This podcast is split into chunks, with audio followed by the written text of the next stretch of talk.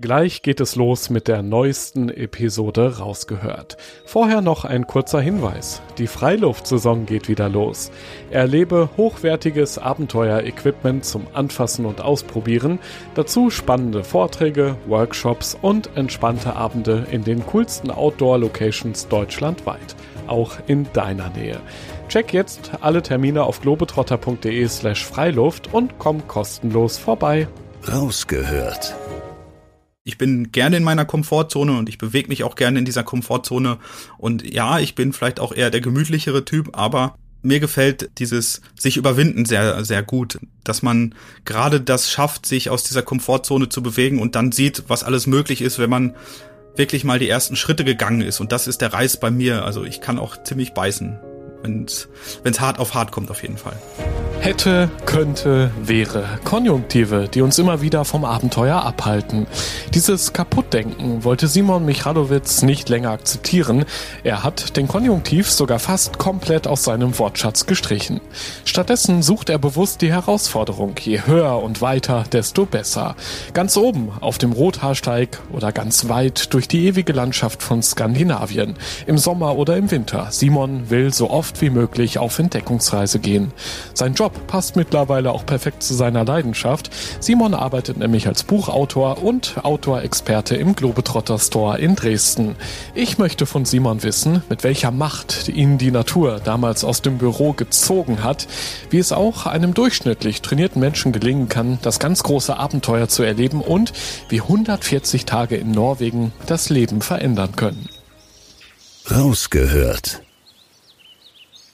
ich bin Joris, Reisereporter bei Globetrotter und treffe in diesem Podcast beeindruckende Menschen, die das Abenteuer in der Natur suchen, die eine ganz besondere Geschichte haben, von denen wir lernen können und die Lust aufs Reisen machen, auf das draußen erleben.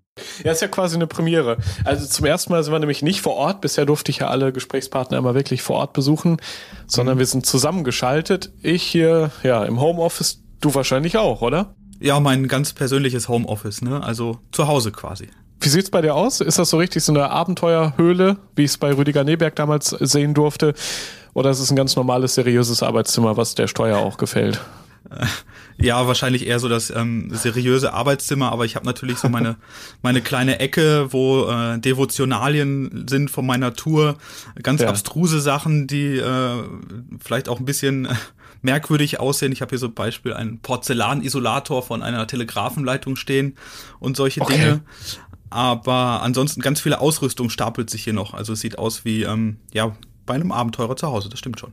Guck, und bei mir ist es eher so eine Art Radiostudio, Mikro in der Hand, Laptop vor mir mit den ganzen Fragen, die ich dir stellen darf. Unter anderem auch die Fragen vom Globetrotter Profil. Alter?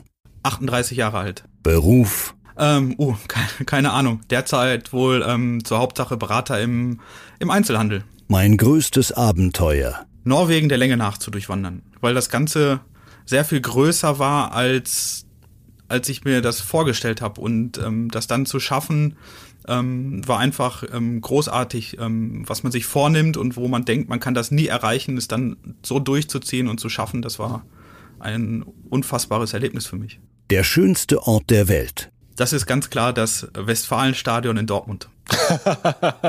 okay, das ist mir direkt sympathisch. Auch Dortmund-Fan, ja? Borussia Ganz Dortmund. genau, großer Dortmund. Sehr gut.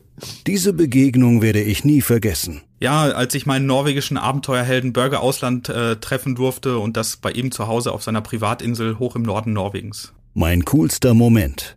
Ja, zusammen mit meiner Freundin Annie am Nordkap anzukommen, nachdem ich nochmal durch Norwegen gewandert bin. Das war einfach großartig, zusammen mit Annie ähm, dort anzukommen. Sie hatte so viele Vorträge gehört, so viele Erzählungen gehört und mir auch ganz viele Fragen zu der Wanderung und zu der Tour gestellt ähm, und ihr dann das zu zeigen und mit ihr diese ähm, Situationen und Erlebnisse nochmal ja, zu durchwandern, das war einfach super cool und dann zusammen dort, ähm, ohne sich gegenseitig umzubringen und ohne, ohne, ohne ähm, hinterher getrennte Wege zu gehen, dort anzukommen, das war einfach ein, ein unfassbar cooles Erlebnis und das hat uns sicherlich auch noch mal enger zusammengeschweißt. Ich wollte gerade fragen, eine Freundin oder deine Freundin? Meine Freundin, Andi. Ah, okay. Genau. Mein Herzschlagmoment. Als ich auf meiner ersten Norge Palangs Wanderung mein Zelt verloren habe. Oh, dazu habe ich gleich auch noch Fragen übrigens. Die schlimmste Nacht meines Lebens. das war nicht insgesamt eine Nacht, sondern äh, wohl eher vier oder fünf Nächte, als ich äh, mit einigen Freunden im Zelt lag und zwar auf der oder an der höchsten Stelle auf dem größten Gletscher Norwegens und es draußen mit Orkanstärke gestürmt hat und wir auch tagsüber nicht raus konnten. Wie hält man sich dabei Laune? Das ist ganz schwer, ne? weil ich glaube, Gesellschaftsspiele und Internet ist schwierig in dem Moment. Also da leben wir gerade in paradiesischen Zeiten mit Netflix, Internet und allem drum und dran. Wir lagen einfach mitten im Nirvana, hatten kein Handyempfang, kein Internet, gar nichts und haben ähm, Kraftprotze gespielt, ein Quartett-Kartenspiel, was ich dabei hatte, was man immer dabei hat, wenn man abends stundenlang Wasser schmilzt. Und mhm. ansonsten, ähm, ja, wir haben ganz viele Hörspiele gehört, Podcasts, ähm, WDR 2 Montalk, solche Geschichten, Mensch Otto und haben uns da einfach, ähm, ja, haben ganz viel geschlafen, rumgelegen und aufgepasst, dass wir keine Druckstellen bekommen beim, beim Rumliegen. Den Geschmack werde ich nie vergessen. Walters Mandler Schokolade auf Tour, ähm, das ist einfach die beste Schokolade der Welt und nein, sie kommt nicht aus der Schweiz, sie kommt aus Norwegen. Was ist daran so besonders? Zum einen ist das also norwegische Milchschokolade mit Mandelsplittern, die sind karamellisiert und mit leichtem, so einer leichten Salznote. Das schmeckt allein schon in Kombination äh, ganz cool und auch die Geschichte hinter dieser Schokolade ist super, denn ähm, ein Mitarbeiter der Firma Freier, äh, der heißt Walter, der durfte sich diese Schokolade zu, zusammenstellen und die hat ähm, schon quasi legendären Ruf in Norwegen. Mein persönliches Lieblingstool.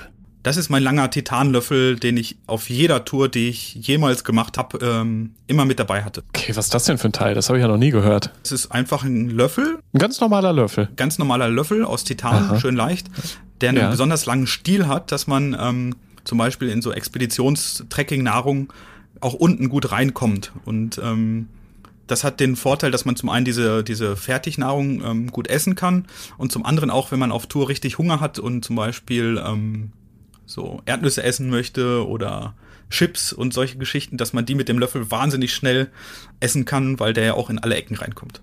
Drei Sachen, die jeder Abenteurer zum Überleben braucht. Angst, Respekt und Demut. Rausgehört.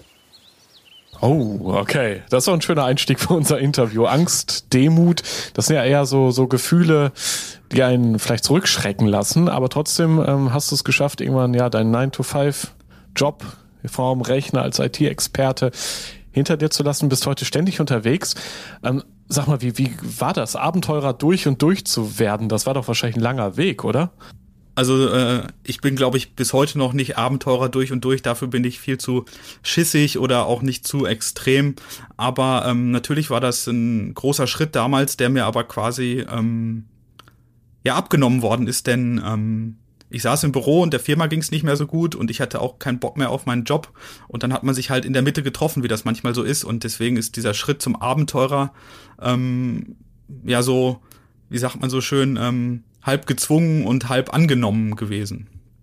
Und du hast es wahrscheinlich bis heute nicht bereut, dass alles so gekommen ist. Du hast nämlich so viel schon erlebt, vor allem in Norwegen. Dazu habe ich gleich viele Fragen. Vielleicht am Anfang noch erstmal, ähm, wir können uns ja leider nicht persönlich sehen, wegen Corona, jeder im Homeoffice. Trotzdem habe ich natürlich viel von dir gelesen, gehört, auch Bilder angeschaut.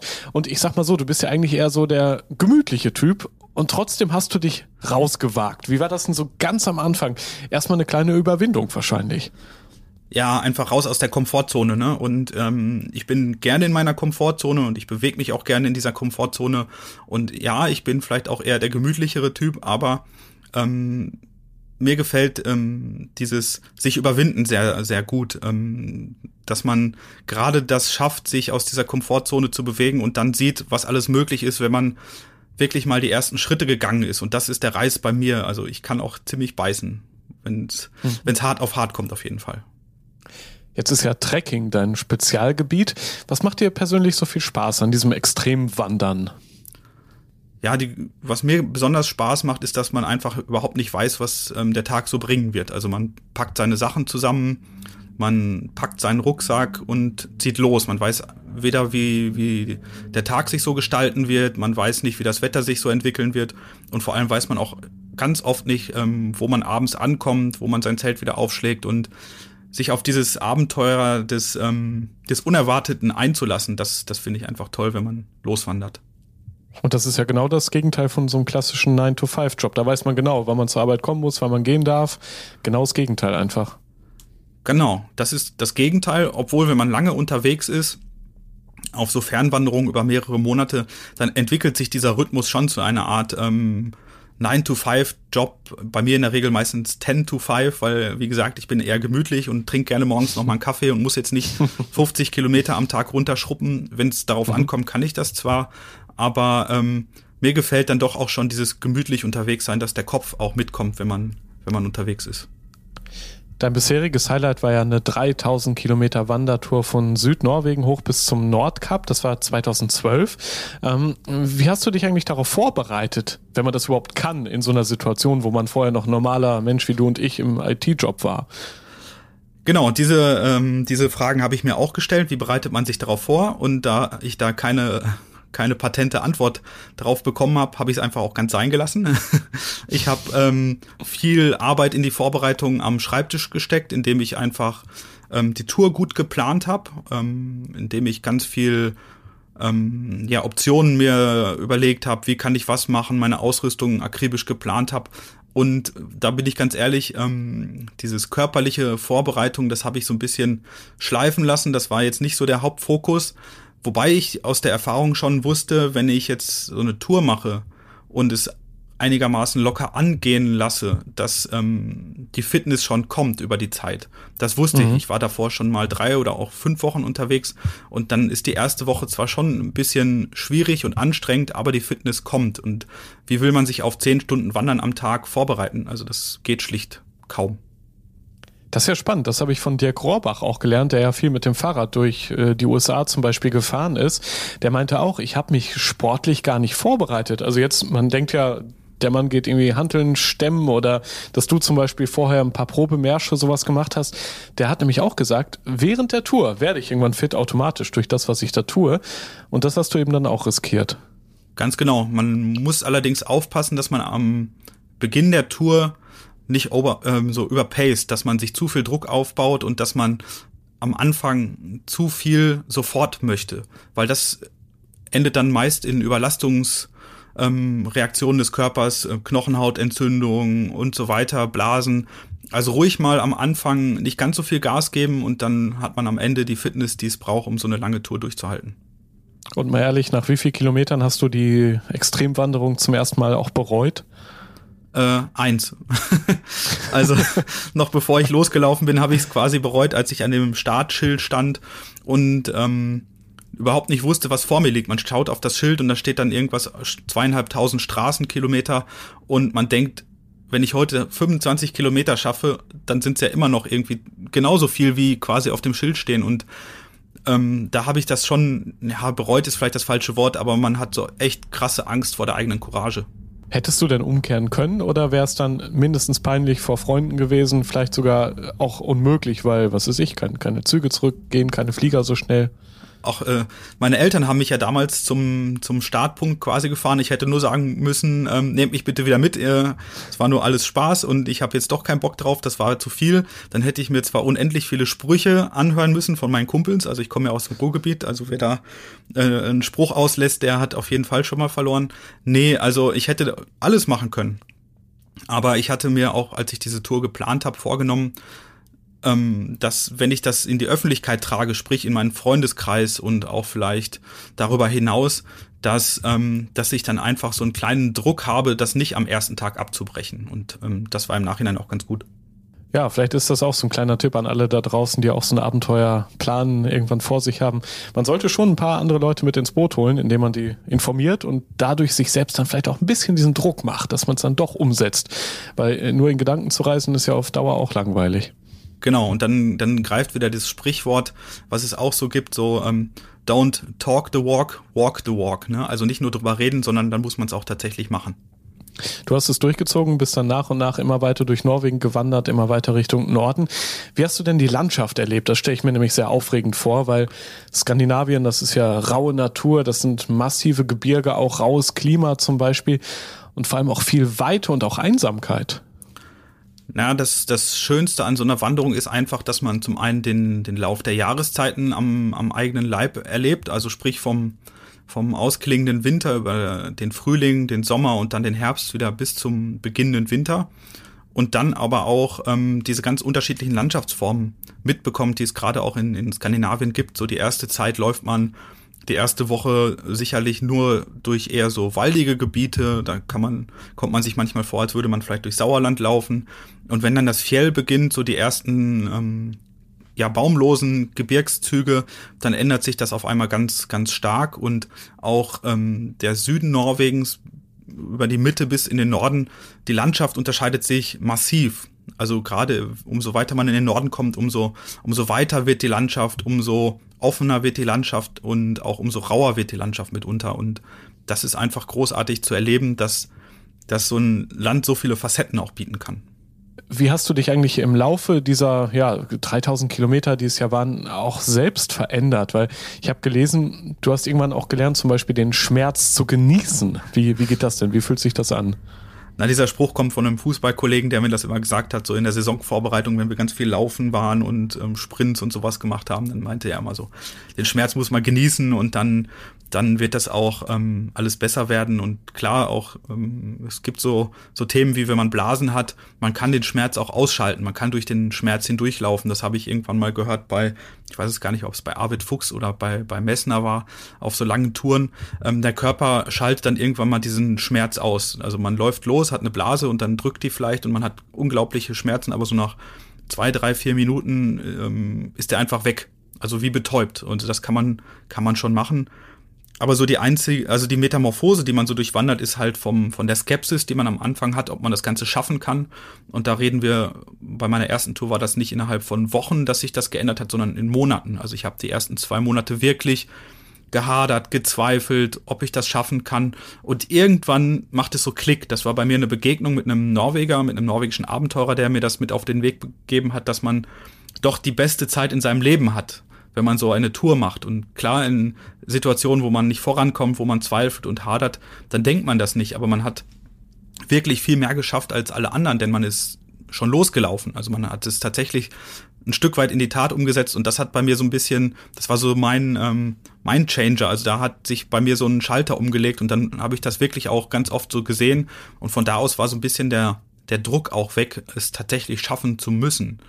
Ähm, und das war die, die, die Änderung, die man auch unterwegs hat. Und natürlich auch klar körperlicher Natur. Am Anfang, gerade ich als ähm, komfortzonenorientierter Mensch, war jetzt ja nicht der schlankeste und am Ende des, der Tour hatte ich bestimmt 20 Kilo abgenommen und war wirklich fit wie, wie nie zuvor.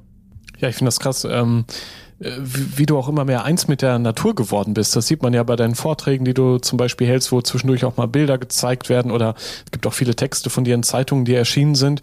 Also man merkt richtig, wie du die, diese klare Luft Norwegens dann genießen konntest, die, die herrlichen Sonnenuntergänge, die es so gab. Wahrscheinlich zwischendurch war es dann auch mal totale Euphorie, kann ich mir vorstellen. Ne? Aber dann so ein paar Kilometer weiter, dann auch wahrscheinlich das absolute Down wenn du ja zum Beispiel äh, in Höhe von 1600 Metern stundenlang durch so ein Schneefeld wandern musstest. Ja, genau. Also das ist ähm, schon sehr speziell, dass, dass man zwischendurch wirklich diese Ups und Downs hat und dass es da auch immer Einschläge gibt und dass man nicht die ganze Zeit, wie das vielleicht suggeriert wird, ähm, debil grinsend auf so Tour durch, durch die Landschaft rennt. Das mag mitunter so sein und man hat vielleicht auch manchmal dieses Runners High, das sich vielleicht bei langen Läufen einstellt, aber es kommt immer das nächste Schlammloch oder es kommt immer der nächste Regensturm oder was auch immer und das macht aber die Wertigkeit von den schönen Momenten so, so hoch, dass, ähm, dass man das dann umso mehr genießen kann, weil man sich das dann so, so hart erarbeitet hat. Und das finde ich einfach wahnsinnig schön und auch dieses, ähm, dass man mit der Natur so eins wird. Das stimmt schon, vor allem dann, wenn man, finde ich, nicht durch so eine Landschaft einfach durchrennt, indem man sich ähm, Podcasts auf die Ohren macht oder Musik und dann einfach wie in so einem Tunnel da durchläuft, nur um jeden Tag 40, 50 Kilometer zu schaffen und zu sagen, ich habe es jetzt in, was weiß ich, 90 Tagen geschafft. Nee, ich glaube, wer sich am meisten Zeit für eine solche Wanderung nimmt, wer am längsten dafür braucht, der hat wirklich die beste Tour gehabt, weil der kann diese ganzen schönen Momente wie Sonnenuntergänge, wie einfach mal verweilen und in die Landschaft gucken, richtig genießen. Und deswegen kann ich dazu nur plädieren, solch eine Tour nicht zu schnell hinter sich zu bringen. Gab es so zwei, drei Highlights oder Hotspots auf der Tour, die du auf jeden Fall empfehlen kannst, wo man sich auf jeden Fall auch ein bisschen mehr Zeit vielleicht einplanen sollte? Ich fand großartig vor allem Gebiete im Norden, ähm, Övre Dividalen, eine Fjellregion, die einfach sehr rau und ursprünglich ist und gerade im Herbst ähm, mit unfassbaren Farben und einer unfassbaren Landschaft ähm, ja aufwarten kann und für mich ein besonderes Highlight meiner Tour, das ist jetzt eine Gegend, die ist wirklich nicht sehr bekannt, das ist zwischen dem Reisadalen und Alta, ganz hoch im Norden, das ist das sogenannte Naba-Plateau, eine, eine Ecke Norwegens, wo kaum jemand auf Tour gibt, geht, da gibt es auch keine Wanderwege, da sind nur ein paar Sami unterwegs, die ihre Rentiere dort hüten. Und das ist so eine, für mich so die, gerade im Herbst, so die ultimative Freiheit, dort unterwegs zu sein ähm, weil auch da kann man über Nacht mal einen halben Meter Neuschnee haben, man kann aber auch wundervolle Landschaft genießen. Und das ist so ein Highlight, wenn man da durchwandert und sich vielleicht mal eine Woche Zeit nimmt im Herbst, das ist einfach grandios. Tiefpunkt gab es aber auch. Zum Beispiel kann ich mir vorstellen, war es recht frustrierend, als du dein Zelt verloren hast. Vielleicht erstmal die Frage, wie genau und wann vor allem ist das denn passiert? Wer behauptet, dass ich ein Zelt verloren habe? Ähm, ähm, nein, das ist ähm, ja, ich bin ähm, gewandert über die, die höchste Stelle Nor äh, meiner Norwegen der Länge nach Tour. Das war in Skarfheim. Da läuft man fast bis auf 1800 Meter hoch. Und es war noch relativ früh im Jahr, viele Schneefelder, man musste von Stein zu Stein hüpfen, man musste reißende Bäche überqueren und da viel auch so, so ruckartige Bewegungen und Drehbewegungen machen.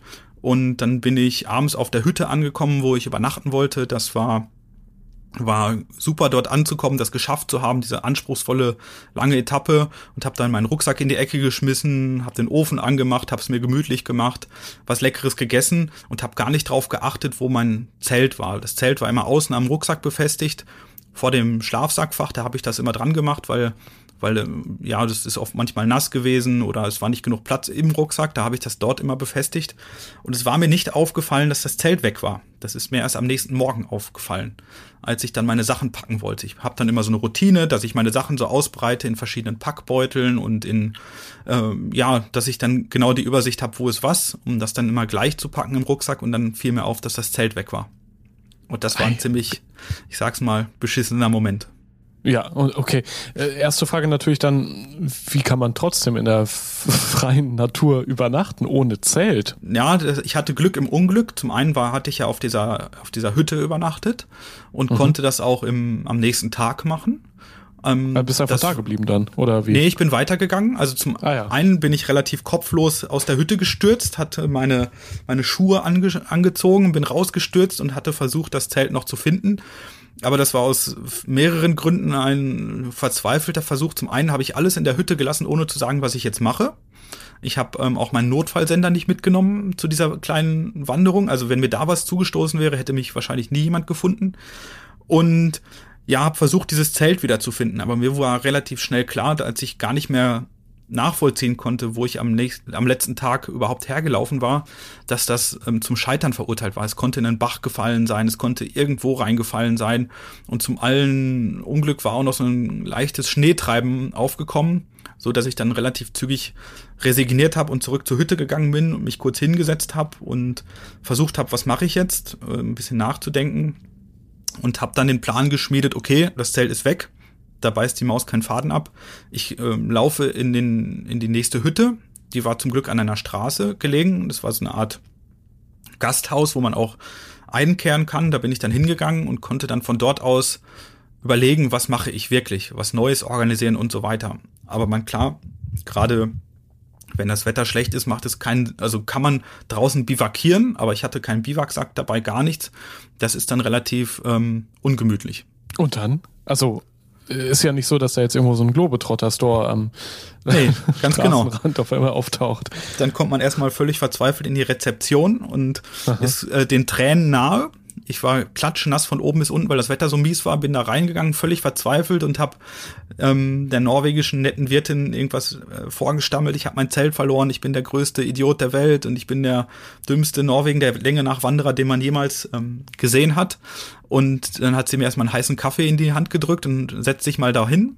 Und dann saß ich da erstmal musste wieder zu mir kommen, wieder ein bisschen ähm, zur Besinnung kommen und habe dann ganz schnell überlegt, was, was kann ich denn machen? Und sie hat mir dann auch direkt ein paar Telefonnummern von Outdoor-Läden in die Hand gedrückt, die in der Nähe sind, also in der relativen Nähe, so 50 bis 100 Kilometer entfernt von dem Ort, wo ich war. Mhm. Und habe dann angefangen, die Leute abzutelefonieren und was sie für Zelte da haben und ob ich mir das abholen könnte und habe dann für mich so einen Plan entwickelt, wie ich das angehen möchte. Vor allem wollte ich ja das Zelt, was, ich, was mir lieb gewonnen war und was ich so gerne auch benutzt habe, wollte ich eigentlich das, das, dasselbe Modell nochmal haben. Und da hat sich dann ein Outdoor-Laden ein paar Tage später ähm, gefunden, wo ich das abholen konnte. Also ich musste ein paar Tage dorthin wandern, einen Bus nehmen und die hatten das dann auf Lager, so dass ich das ähm, dort abholen konnte. Aber das war natürlich ein ganz großer Schock. Okay, das beruhigt jetzt wahrscheinlich viele, die das hören.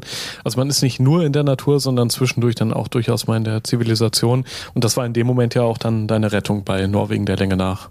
Ganz genau, wenn man so eine Fernwanderung macht, dann legt man die Route nicht unbedingt nach der schönsten Route, sondern vielleicht auch danach, dass man regelmäßig einkaufen kann, dass man ähm, vielleicht auch zügig vorankommt und auch Unterkünfte wie die schönen Hütten vom norwegischen Wanderverband nutzen kann. Und deswegen ist die Natur auf einer solchen Tour natürlich auch schön, aber irgendwann hat man auch schon schöne Wasserfälle gesehen. Also man, man dreht sich jetzt nicht nach dem 3000. Wasserfall um und macht stundenlang Fotos. Ähm, klar, das sollte man sich schon bewahren, diesen Blick auch für die Landschaft, aber im Vordergrund steht natürlich immer auch das, das Vorankommen. Nehmen wir doch mal das Thema Ernährung an dieser Stelle. Es passt nämlich ganz gut. Du musstest dich ja auch versorgen immer wieder, weil so ein Trekking-Gewaltmarsch ist ja auch eine krasse Herausforderung für den Körper, allein was Energieverbrauch zum Beispiel angeht. Wie hast du dich eigentlich unterwegs mit Essen versorgt und warum stand sogar ein Löffel Butter auf deinem Speiseplan? Erklär das doch mal bitte. Ja, Essen ist ein Riesenthema auf einer solchen Tour. Irgendwann ähm, transformiert man sich dann so von einem, von einem, also wer mich kennt, ich bin jetzt keine Elfe, sondern ja, also man wird aber zu einer Elfe so unterwegs so ein bisschen und zumindestens vielleicht zu einem kleinen Troll, ich weiß es nicht. Aber irgendwann hat man auch seine körpereigenen Reserven aufgebraucht, die man sich vielleicht vorher mühsam und teuer angefuttert hat.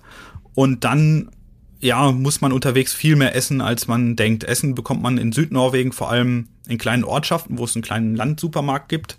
Dann auf ähm, diversen Hütten vom norwegischen Wanderverband, wo man so gefriergetrocknetes Essen oder Essen in Dosen oder so alles, was man mit Wasser anmachen kann, bekommen kann. Und dann fängt es irgendwann mal an, dass man so über dieses Maß hinaus Hunger entwickelt. Und das heißt, man kommt in den Supermarkt und dann geht's richtig los. Also dann möchte man jetzt nicht irgendwie so einen bunten Salat mit Avocado haben, sondern dann möchte man natürlich erstmal eine eiskalte Cola haben oder eine Fanta oder was es auch immer da so gibt oder Pepsi oder ich weiß es nicht, keine Ahnung. Also so ein Softdrink halt oder auch äh, eine Tüte Chips oder solche Dinge. Ja, Kalorien vor allem, ne? Also ja, Kalorien. wieder auf, aufforsten quasi. Viele Kalorien in, in kurzer Zeit, das ist immer das, das Maß. Selbst bei der Tour de France bekommen die Rennfahrer, glaube ich, auf den letzten Kilometern Cola, weil es sie einfach so pusht. Kohlensäure, Koffein und Zucker, das geht einem sofort ins Blut. Und ähm, ja, und es ist natürlich leicht auch zu verbrauchen. Und man sollte auch gucken, dass man auf solchen Wandertouren sich davon ernährt, was man an jeder Ecke bekommt. Also wenn man sich jetzt super gesund ernähren möchte und so weiter, also man bekommt nicht alles an jeder Ecke in, in Norwegen, gerade wenn man sich so aus kleinen Landsupermärkten oder auch von Tankstellen ernährt. Und da rücken natürlich so Dinge wie Chips, Cola, Erdnüsse und irgendwann vielleicht auch Butter in den Fokus. Und ähm, die Butter hat so einen kleinen besonderen Platz in meinem, in meinem Fernwanderherz gefunden. Das hatte mir nämlich ein norwegischer ja, Wanderer mitgegeben, dass sie bei der norwegischen Armee immer Butter gegessen haben im Winter. Viele Kalorien kriegt man überall einfach zu verarbeiten und alles schmeckt besser mit Butter und das habe ich irgendwann beherzigt ähm, und habe dann angefangen, viel, viel Butter in alle möglichen Sachen reinzutun und auch ähm, Butter irgendwann mal ähm, leicht gesalzen so zu löffeln. Und ja, das ähm, alles schmeckt wirklich besser mit Butter und wenn man auch gerade so Polarabenteurer beobachtet wie Burger Ausland oder Mike Horn oder so, ähm, einen großen Anteil deren Essens ist jetzt nicht unbedingt Butter, aber Fett vor allem, wenn man sich dann so Kalorienmengen wie 5, 6, 7.000 am Tag nähert. Ich glaube, in den Kaffee kann man Butter auch ganz gut reintun. Da schmeckt es auch einigermaßen okay und gibt viel Power für den Tag. Ja, das ist jetzt so eine, ich, ich sag's jetzt einfach mal ein bisschen, das ist jetzt so die Hipster-Herangehensweise an Butter. ähm, ich mag doch lieber so einen Löffel Butter direkt, wenn ich im Zelt sitze nach einem anstrengenden Tag vorm Abendessen, so vor mich hinlöffeln. Das ist eher so dann mein, mein Highlight des ähm, Abendessens. Das muss ich auch mal ausprobieren. Irgendwann einfach mal abends einen Löffel Butter. Genau. ja klar, gibt Power, warum nicht? Auf jeden Fall. Ähm, es war immer so ein ständiges Auf und Ab, haben wir jetzt gerade schon gehört. Ein super Tag gab es dann wieder richtige Depri-Tage, wo Zelt weg, äh, vielleicht Hunger da, schlechtes Wetter. Ähm, wie oft hast du eigentlich unterwegs so richtig geheult, geschrien, gelacht? Wie, wie extrem waren deine Emotionen auf der Route? Also die sind mitunter wirklich, ähm, wie du schon sagst, extrem. Also geheult habe ich wirklich am Anfang ganz viel. Also die ersten zwei Stunden, als ich losgelaufen bin, bestimmt durchgehend habe ich geflennt wie ein, wie ein Schlosshund. Auch äh, wenn einem so Dinge passieren wie Zelt verlieren, dann ist es aber allerdings eher so Wut und man, man kommen einem die Tränen. Aber wenn man auch vielleicht im Fjell steht und es ist einfach so schön, so schön, dass einem die Tränen kommen, das ist natürlich auch einfach großartig, dass man einfach dasteht oder an seinem Rucksack gelehnt, Pause macht und man sieht einfach, wie sehr man sich wohlfühlt in so Natur und wie einen diese Landschaft einnimmt und dann sitzt man dort und ja, dann kommen einem vielleicht auch positiv mal die Tränen und ich habe auch geflucht wie ein Rohrspatz, wenn man mal wieder sich auf die Klappe legt, weil man über so in mhm. Skandinavien, jeder, der das da unterwegs ist, kennt das. Es gibt so schwarze Algen, die so auf Steinen sind und wenn man da mal wieder drauf ausrutscht und dann aufs Knie fällt, dann schreit man natürlich wie am Spieß und kann das auch machen, weil es hört einen ja sowieso keiner und auch äh, natürlich auch Freude und Lachen, das gehört alles dazu zu seiner Natur und man lebt sie vielleicht ganz viel extremer aus als im Alltag. Und du bist nicht zum Nerd geworden dadurch, dass du irgendwann nur noch Selbstgespräche geführt hast. Also zumindest wirkt es jetzt so, dass du ganz normal, vielleicht sogar stärker wiedergekommen bist. Nein, ich hatte keinen Volleyball dabei, mit dem ich mich unterhalten habe oder sowas. ähm, das war nicht vonnöten. Nein, ich kann ganz gut mit mir alleine unterwegs ähm, zurechtkommen. Und das ist vielleicht auch so eine Erkenntnis, die man haben sollte, wenn ihr euch an eine solche Fernwanderung gerade in Skandinavien wagt. Es ist nicht wie so eine Trail-Community in, in, auf dem PCT, wo man mit 5000 Leuten losläuft und am dritten Tag hat man einen Trailnamen wenn ihr euch an Norwegen der Länge nach versucht, dann lauft ihr, laufen im Jahr vielleicht zwischen einem und zwei Dutzend Leute los und man bewegt sich quasi immer komplett unabhängig voneinander. Dass man sich mal zu so einer kleinen Gruppe zusammenschließt oder so, das ist wirklich nicht selten, aber es ist nicht üblich, sagen wir mal so. Und von daher sollte man auch gut damit klarkommen, alleine wandern zu können, auch über längere Zeit. Muss man sich mal vorstellen, du warst ja 140 Tage unterwegs, eben diese 3000 Kilometer und am Ende auch mit 20 Kilo weniger auf den Rippen bist du dann angekommen am Nordkap, dem Ziel. Das ist ja dieses Wahrzeichen dort mit so einer ja, großen Metall-Erdkugel, so ein Erdball. Also ähm, Tja, am Ende wahrscheinlich ein Ziel, das sich nicht so geflasht hat, habe ich gelesen. Wahrscheinlich war am Ende eher der Weg das Ziel und nicht unbedingt das Nordkap mit diesem Touri-Magneten da. Ja, am Ende ist der Weg immer das, das Ziel. Allerdings, wenn man sich an eine Fernwanderung begibt, wie Norwegen der Länge nach, dann sollte man das Ziel auch niemals aus den Augen lassen, weil ansonsten wird man irgendwann sagen, okay, ich bleib hier, es ist so schön, ich werde hier mal eine Woche Urlaub machen oder eine Woche Pause oder mir mehr Zeit nehmen. Der Weg ist schon das Ziel, das ist sicherlich ähm, die Feststellung, die man macht bei so einer Fernwanderung, aber ich finde persönlich, man sollte das Ziel niemals aus den, aus den Augen verlassen, weil irgendwann würde man sonst sagen, okay, ich möchte da nicht wieder hingehen oder das motiviert mich jetzt nicht weiterzugehen. Und für mich war das immer großartig, ähm, in Gedanken dieses Ziel vor mir zu haben. Und ich habe mir das auch in den allerschönsten Farben ausgemalt, dort anzukommen. Wie dann so Wunsch und Wirklichkeit sind, das ist manchmal so zwei Paar Schuhe. Aber ich finde, wenn man sich an eine Fernwanderung wagt, dann sollte man das Ziel immer im Fokus haben. Ansonsten wäre man einfach auf Reisen. So würde ich das, den Unterschied vielleicht benennen. Gab es denn mal Momente, wo du vielleicht überlegt hast, so, hier ist es so schön, hier würde ich am liebsten mein Leben lang jetzt bleiben? Ja, wahrscheinlich alle drei Tage. Ähm, aber ähm, man weiß ja, okay, ich möchte jetzt diese, diese Wanderung fertig machen und dann weiß ich ja, wo es schön ist. Und dann kann ich ja da zurück und viel, viel Zeit verbringen. Das ist mir ganz oft so ergangen und jetzt habe ich natürlich eine riesen wie sagt man so auf Neudeutsch, Bucketlist, die ich abarbeiten möchte, wo ich gerne nochmal hin möchte und wo ich auf jeden Fall auch länger mal unterwegs sein möchte. Dein extremen Trekking-Trip durch Norwegen, der ist jetzt schon ein paar Jahre her. Wie hat dieses, dieses Abenteuer vielleicht geprägt? Äh, kann man das sagen? Vielleicht hat sich dein Leben sogar dadurch verändert jetzt mittlerweile? Im Nachgang muss man sagen, dass diese, diese Kündigung, die ich damals ausgesprochen bekommen habe, oder dieses Ich kündige selbst, ähm, dass das mein ganzes Leben auf den, auf den Kopf gestellt habe. Wenn ich ähm, im Nachgang überlege, was danach alles passiert ist, hätte ich niemals für möglich gehalten. Niemals. Ähm, ein Buch zu schreiben, Vorträge zu halten, irgendwie vor ein paar hundert Leuten, das war undenkbar. Also bis zu dem Zeitpunkt, wo ich das mache, ist das bis heute immer noch undenkbar für mich, dass ich das mache. Ich wollte damals einfach nur, nur wandern gehen, einmal in meinem Leben genau das machen, worauf ich wirklich Lust habe. Und dass das eine zum anderen führt, das war für mich ähm, nicht absehbar. Das war mein ganzes Leben vorher nicht absehbar. Und wenn ich jetzt einen Vortrag zu Hause mache, in meinem Heimatort, so wie, ähm, wie letztens, und auf einmal kommt die Grundschullehrerin vorbei und der Gymnasiallehrer und sagen zu einem, dass aus dir mal was geworden ist, dass du sowas jetzt machst, das hätten wir niemals gedacht, dann ähm, zeigt das schon, dass diese Wanderung einfach ganz viel in mir in Bewegung gesetzt hat und ja, alles verändert hat bei mir. Ich glaube, du hast jetzt auch viele von den Zuhörern heiß gemacht, so, so eine Trekking-Tour selber mal auszuprobieren. Und das Gute ist ja, dass du bei Globetrotter in Dresden auch als Outdoor-Experte arbeitest. Äh, deshalb passt ja auch diese Frage dann perfekt für dich. Was sollte man denn eigentlich einpacken? Was sollte ich mitnehmen auf so eine Trekking-Tour, wenn ich es vielleicht erstmal im kleinen Rahmen, aber zumindest auch mal ausprobieren möchte?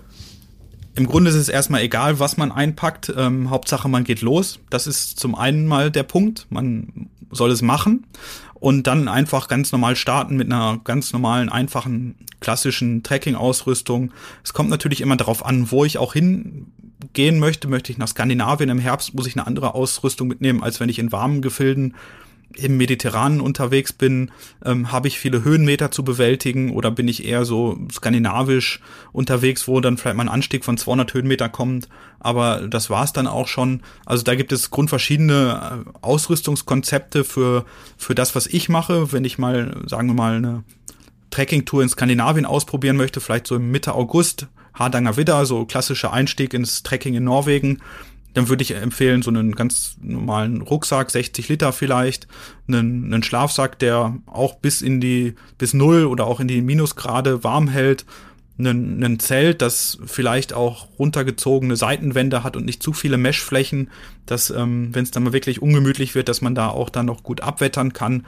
Solche Dinge und alles andere, da kann man sich nach und nach ähm, hereinsteigern. Da kann man vielleicht auch am Anfang zu viel, zu schwere Sachen mitnehmen. Das ist überhaupt kein Problem. Wichtig ist für mich, finde ich, dass man Erfahrungen sammelt und dass man losgeht und dann peu à peu sich und seine, seinen Erfahrungsschatz erweitert und ähm, vielleicht dann auch seine Ausrüstung anpasst, weil pauschale Ausrüstungstipps zu geben, ist immer relativ schwierig denn jeder Mensch hat ein anderes Komfortempfinden, jeder Mensch hat ein anderes Sicherheitsempfinden und jeder Mensch kann auch was anderes tragen. Also wenn ich einen 25 Kilo Rucksack beispielsweise trage, fällt mir das deutlich leichter, als wenn ich ein sehr sportliches Mädel bin, das äh, vielleicht so um die 50 Kilo wiegt. Das ist dann schon mal ein fundamentaler Unterschied und darauf sollte man dann gerade, wenn man sich an das Thema Trekking äh, wagt, ähm, auch schon drauf eingehen. Aber so grundsätzlich, Trekking ist erstmal für jeden geeignet, oder? Auf jeden Fall, das kann wirklich jeder. Man kann ja die ähm, Umgebung, in der man das macht, ähm, auswählen. Man kann auch die, die, ähm, die Route wählen. Man kann, also das kann jeder. Man kann das mit der Familie machen, man kann das alleine machen, man kann jeden Tag 50 Kilometer wandern, man kann auch jeden Tag nur 10 Kilometer wandern und den halben Tag angeln. Also das kann jeder für sich ähm, bestimmen und da gibt es kein, du musst das machen, sondern man kann das machen und man soll es machen ich will ja hier in diesem Podcast auch mal lernen von den Abenteurern, die schon ja was hinter sich gebracht haben. Bei dir zum Beispiel ja die Wanderung quer durch Norwegen. Was ist eigentlich so mit Notfall-Gadgets? Du hast gerade gesagt, du hast einen Peilsender für einen absoluten Notfall dabei. Gab es vielleicht auch irgendwelche Handy-Apps, die geholfen haben? Sonst irgendwelche Sachen? Ähm, die erste Frage, als ich zum Beispiel zu Hause erzählt habe, dass ich diese Tour mache, also wurde natürlich erstmal kopfschüttelnd äh, geschwiegen und dann einige Abendessen später hat mich mein Vater gefragt, denn wie ich beerdigt werden möchte. Ähm, oh. Und äh, das hat mich doch sehr zum Nachdenken angeregt und mit, sich mit dieser Notfallgeschichte ähm, zu beschäftigen. Das ist natürlich so ein krasser Spruch gewesen, so. Aber ich finde, jeder, der ähm, vielleicht rausgeht, Touren macht oder auch im Alltag unterwegs ist, kann sich ja einfach mal mit seinem eigenen Ende kurz beschäftigen. Dann muss man das nämlich nicht machen im Fall der Fälle. Und ähm, darüber hinaus habe ich mich dann beschäftigt, was kann denn unterwegs alles passieren? Und unterwegs kann zum Beispiel passieren, dass ich mir einfach das Bein breche oder dass ich einfach ähm, eine Blinddarmentzündung habe oder eine Mittelohrentzündung und man dann so starke Schmerzen hat, dass man nicht weitergeht. Es muss ja nicht gleich ums, ums Ganze gehen, um den Tod oder so, sondern auf Tour, gerade wenn man alleine unterwegs ist und in, in so Randzeiten wie im späten Frühjahr oder im frühen Herbst in Norwegen, kann es durchaus mal sein, dass da ein, dass man keinem Menschen be begegnet. Und dann war für mich relativ schnell klar, dass ich einen Notfallsender mitnehme. Ähm, da gibt es verschiedenste Modelle, von ganz einfachen bis hin zu welchen, wo man heutzutage wirklich auch bidirektional kommunizieren kann, sprich man kann Nachrichten verschicken, man kann aber auch Nachrichten empfangen, man kann richtig kommunizieren über Satellit. Da gibt es verschiedene Möglichkeiten und ich bin auf jeder Tour mit so einem Gerät unterwegs. Gerade wenn ich im Norden unterwegs bin, auf Handy-Apps würde ich mich niemals verlassen, gerade wenn man unterwegs ist und hat vielleicht Empfang, aber in dem Moment, wo es dann wirklich drauf ankommt, ist dann der Akku alle oder ähm, das Handy verbraucht so viel Strom, weil der, der Sendemast so weit weg ist, dass man da gar nicht viel machen kann. Also da würde ich jetzt von abraten. Ich würde jetzt einfach pauschal davon abraten, ein Handy als Notfallmittel einzu, einzubeziehen, weil es doch einfach zu viele Unwägbarkeiten bietet, dass das Handy nicht funktioniert. Und so ein Peilsender macht aber nicht das Abenteuer kaputt, weil man ja immer wieder diese Fallback-Lösung hätte, dass einem ja dann doch nichts passieren kann. Ja, das ist so eine, so eine Diskussion, die ich ganz viel auch höre, dass, das, dass man ja diesen, diesen Nabelschnur in die Zivilisation hat und so weiter. Ähm, das finde ich nicht, weil man ja diesen, diesen Sender auch nur dann benutzen kann, ähm, wenn man ihn wirklich braucht. Das bedarf natürlich auch klarer Absprachen mit zu Hause. Also nicht so, wenn ich mich jetzt nach einer Woche nicht gemeldet habe, ruft die Rettung an und solche Geschichten. Das führt, ist nicht zielführend, weil das führt immer genau zum Gegenteil, dass es einem nämlich gut geht und die Rettungsleute laufen los, weil man einfach einen Tag zu spät ist. Ähm, und was das heißt, keine Karte, keinen kleinen Sender mitzunehmen, der braucht nur den Film Into the Wild gucken. Ähm, eine Karte hätte da sehr viel ähm, am Ende von Christopher McCandless geholfen. Also ich bin da kein Fan von, dass das einem das Abenteuer kaputt macht. Ganz im Gegenteil. Ich finde einfach, dass, dass das Leben viel zu kostbar ist, dass man es aufgrund dessen ähm, aufs Spiel setzt, dass man sowas was mit, nicht mitnimmt. Du bist ja auch mittlerweile ein gefragter Abenteuer-Guide, also zum Beispiel auch mit Freunden über einen verschneiten Gletscher in Norwegen gewandert. Was ist da so der Unterschied, wenn man sich vorbereitet auf eine Tour mit Freunden oder eben alleine? Was macht vielleicht auch mehr Spaß, was weniger?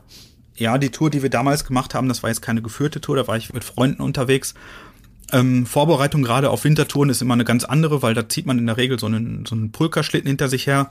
Und da ist das Training schon, schon wichtiger, finde ich, weil es doch nochmal ein ganz anderes Anforderungslevel hat. Und da fängt man im Vorhinein meistens an, Reifen zu ziehen. Also hört sich total komisch an. Ähm, man schnallt sich einen Gürtel um und hat ein Seil hinter sich, an dem ein Autoreifen befestigt ist und damit läuft man durch den Wald kann ich als komplettes super Workout empfehlen. Ähm, kann man alleine machen. Man wird auf jeden Fall zigmal drauf angesprochen, ist aber das Mittel der Wahl, um sich auf so Schlittenziehen perfekt vorzubereiten. Also Reifen ziehen. Wenn ihr das steigern wollt, dann sucht ihr euch einen Weg mit sehr viel Wurzeln oder sehr viel Laub. Und wenn ihr es dann nochmal steigern wollt, dann hängt ihr euch einen zweiten und einen dritten Reifen dran. Dann werdet ihr relativ schnell feststellen, was es heißt, wie ein Polarabenteurer einen 200 Kilo Schlitten zu ziehen. Das ist auf jeden Fall das Optimale, um sich körperlich auf eine solche Tour vorzubereiten. Und ansonsten ist der Unterschied zu einer Solotour, na klar, dass man sich abstimmen muss bei der Ausrüstung. Wenn man, wie wir damals zu viert unterwegs sind, nehmen wir jetzt ähm, zwei Zelte mit oder nehmen wir ein großes Zelt mit. Solche Sachen kommen natürlich dazu und dadurch, dass wir auch auf einem Gletscher unterwegs waren und auch so einen Gletscherbruch überqueren mussten, war natürlich klar, wir müssen uns abstimmen, was bei der Gletscherausrüstung mitgenommen werden soll. Eisschrauben, Eispickel, Seil und solche Dinge. Das mussten wir natürlich abstimmen und ansonsten nimmt halt jeder so seine persönliche Ausrüstung mit und dann, dann passt das schon. Was ist cooler, mit Freunden oder doch lieber alleine das Abenteuer erleben? Ähm, es hat beides was. Ähm, wenn man alleine unterwegs ist, hat man natürlich niemanden, auf den man sich einlassen muss. Also man kann genau das machen, was man selber möchte. Das ist das Positive. Das Negative ist natürlich, dass einen in, in, wenn man Motivationsloch hat oder wenn man gerade irgendwo, ja, irgendwo, keine Ahnung, ein Schlammloch eingebrochen ist oder solche Sachen, dass einem dann natürlich keiner hilft. Ne? Also das muss man dann selber regeln. Und ich finde beides sehr reizvoll. Allerdings sollte man sich immer auch überlegen, mit wem man auf Tour geht. Gerade ähm, bei etwas extremeren Sachen sollte man schon gucken, dass da die Chemie passt. Ansonsten gibt es genügend Abenteuer, die man äh, nachlesen kann, die genau aus solchen Gründen krass gescheitert sind, weil sich diese Gruppe einfach nicht zusammengefunden hat oder die einfach überhaupt keinen Spaß gemacht haben, weil die Gruppe einfach total nicht als Gruppe funktioniert hat. Du willst ja jetzt bald schon wieder auf Tour gehen durch Norwegen, wenn ich da richtig äh, informiert bin. Mhm. Worauf freust du dich da am meisten? Weil viel hast du ja auch schon erlebt. Trotzdem natürlich noch eine volle Bucketlist, wie du gerade schon meintest. Also ich freue mich jedes Mal, wenn ich nach Norwegen komme. Das ist wie nach Hause kommen. Das ist so eine zweite Heimat oder nee, die erste Heimat wird es nie werden, aber es ist so eine zweite Heimat, in der ich mich unendlich wohlfühle. Ähm, neue Touren, klar, da steht viel an. Ich möchte viele, viele Regionen gerne auch mal im Winter erleben. Das war jetzt der Plan für, für den ähm, Urlaub, äh, den wir jetzt geplant haben, der leider ins Wasser gefallen ist. Ähm, Im Herbst gibt es wieder eine Tour durch, durch Scarfheim. Alles so Sachen, wo ich gerne nochmal zurückgehen möchte und äh, das erleben möchte. Also Norwegen wird für mich niemals langweilig und ich werde ganz oft gefragt, fahr doch mal woanders hin, fahr doch mal nach Patagonien oder in Himalaya oder in die Alpen. Und dann denke ich immer so, ja, aber es ist alles nicht Norwegen. Es ist nicht nur die Landschaft, es sind nicht nur die, die, die Sachen, die man dort erlebt, sondern es sind vor allem auch die Menschen und diese ganze Friluftsliv-Kultur, die man in Skandinavien oder insbesondere auch in Norwegen hat, die das so einzigartig machen. Und ich glaube, das wird man weltweit kaum nochmal in dieser in dieser Qualität so finden. So geht es mir jedenfalls, dass das Draußensein so im Alltagsleben verankert ist, dass es so akzeptiert ist, dass man rausgeht, schöne Touren macht und deswegen liebe ich einfach Norwegen so unendlich. Man könnte sagen, es ist ein Sehnsuchtsland wahrscheinlich, in das du zum Glück immer wieder relativ einfach kommst. Ganz genau. Es ist mein absolutes Sehnsuchtsland. Ähm, vielleicht lange nachgesucht, aber jetzt ist es, geht nichts dran vorbei. Und ich glaube, auch in deinen Vortragsreden, man merkt das immer wieder. Klar, drüber reden ist das eine, aber es selber erleben ist nochmal was ganz anderes. Also am Ende muss man es wahrscheinlich auch selbst einfach mal erlebt haben. Ja, auf jeden Fall. Ähm, ich bin immer voller Euphorie, auch bei den Vorträgen und ich werde immer auch sagen, Leute, das wird, ist die geilste Zeit eures Lebens, aber es wird auch die beschissenste Zeit eures Lebens zwischendurch sein. Es wird megamäßig anstrengend sein, aber die Belohnung am Ende ist einfach so groß, dass es jede Mühen wert ist und wenn ich solche Sachen schaffen kann, wenn ich das geschafft habe, dann kann das wirklich jeder schaffen. Ähm, und deswegen streicht die Konjunktive, geht raus, macht es und lebt eure Träume. Das ist das, worauf es ankommt. Rausgehört. Oh ja, das war ungewohnt. Zusammengeschaltet von Homeoffice zu Homeoffice. Aber trotzdem sehr spannend, das Gespräch mit Simon. Einfach beeindruckend, wie er aus dem Büro raus in die weite Welt ja, äh, sich gekämpft hat, es geschafft hat. Und durch das Überwinden aller Widrigkeiten und Widerstände hat er Dinge erlebt, um die ihn jetzt viele beneiden. Die völlige Freiheit, die absolute Wucht der Natur von ihrer schönsten und ungemütlichsten Seite hat er erlebt. Extreme Emotionen und das alles, das hat ihn ja irgendwie geformt und macht Simon jetzt zu einem Menschen, der seine Leidenschaft lebt und der sein Sehnsuchtsland gefunden hat. Norwegen, immer wieder Norwegen. Das war die siebte Episode vom Rausgehört Podcast. Schon in zwei Wochen bekommst du hier die nächste Folge. Bis dahin schau doch gerne mal im Blog zum Podcast vorbei. Den findest du auf globetrotter.de slash magazin. Dort gibt es alle Infos zu meinen spannenden Gesprächspartnern, ihren Reisen und natürlich alles an Service, Beratung und Equipment für dein nächstes Abenteuer. Außerdem freue ich mich natürlich auf dein Feedback. Wie gefällt dir dieser Podcast? Hast du noch Fragen an Simon oder die anderen Gesprächspartner aus den rausgehört Episoden davor? Schick uns gerne eine Nachricht, gerne als Direct Message über den Instagram-Channel von Globetrotter. Ich bin Reisereporter Joris. Das nächste Abenteuer wartet schon.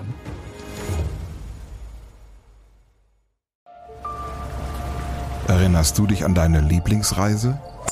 Jetzt gibt es einen Podcast voller Lieblingsreisen. Erlebe mit uns spannende Outdoor-Expeditionen und schnür den Backpacker für abenteuerliche Regennächte auf der Isomatte. Wie der Nebel dampfend aufsteigt über dem Wasser. Ein richtig schöner Ort, um wach zu werden. Lieblingsreisen. Bier gibt's, sehr gut. Und Brezen sehe ich da zum Beispiel auch. Mhm. Cheers. Dein neuer Reisepodcast. Man muss einfach runterfahren, man muss Denken ausschalten und Fühlen einschalten. Ja, jetzt schwebe ich geradezu. Also, ich fühle mich echt wie neugeboren. Super, super toll. Mit uns erlebst du Mikroabenteuer und die weite Welt. So. Wow. Wir, Wir wollten ja nicht gleich den ganzen Laden leer essen. Ja, Sie wissen ja nur gar nicht, was das am Schluss kostet. Lieblingsreisen. Jetzt gehen wir über den Bazar in Marrakesch. Jetzt entdecken, abonnieren und mitreisen. Lieblingsreisen gibt es überall für dich, wo es Podcasts gibt. Kommst du mit?